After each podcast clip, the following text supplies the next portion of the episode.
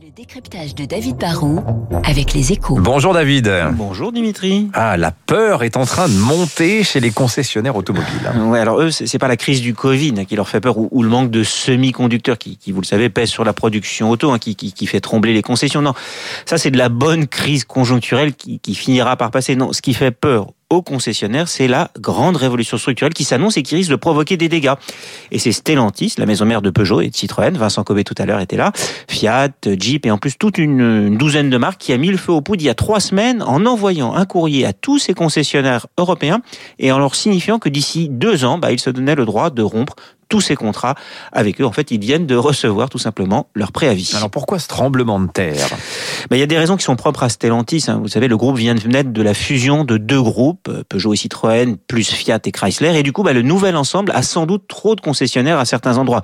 Ça vaut donc le coup de rationaliser en, en s'appuyant sur les concessionnaires les plus forts et en éliminant sans doute les plus faibles. Mais presque tous les constructeurs, même ceux qui n'ont pas fusionné, ont ouvert le même genre de chantier et réfléchissent à l'évolution de leur réseau, de, de, ce que sont leurs boutiques. D'abord parce que la révolution Internet n'épargne aucun secteur. Hein. Pour acheter une voiture, on va encore dans une concession, parce que c'est un achat très coûteux, mais on fait de la recherche de plus en plus avant sur le net. Et du coup, bah, on va moins souvent dans les concessions.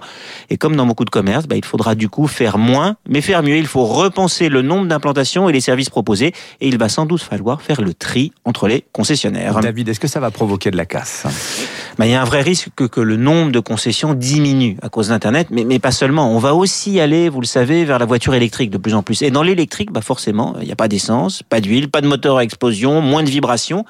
Il y aura encore des accidents, ça c'est bon pour les concessionnaires. Il y aura du plastique cassé qu'il faudra réparer, mais quand même beaucoup moins d'entretien du véhicule, pas de visite obligatoire. Ça, c'est pas bon pour les concessions. Surtout qu'on peut en plus acheter de plus en plus de pièces de rechange via Internet parce que c'est moins cher. Alors pour survivre, les concessionnaires vont devoir soit monter en gamme, soit diversifier leur offre en allant par exemple plus vers l'occasion, qui est un marché très porteur. Il va falloir se réinventer et réinvestir. Et ça, quel que soit le business, ça n'est jamais facile. Il y a combien de concessions en France euh, 10 oh là 15 000, je crois. Ouais. Hein 10 15 000, j'ai ce chiffre une en tête. colle. J'avais lu ça il y a quelque temps dans Les Échos, évidemment. Merci David Barrault pour votre décryptage. Il est bien...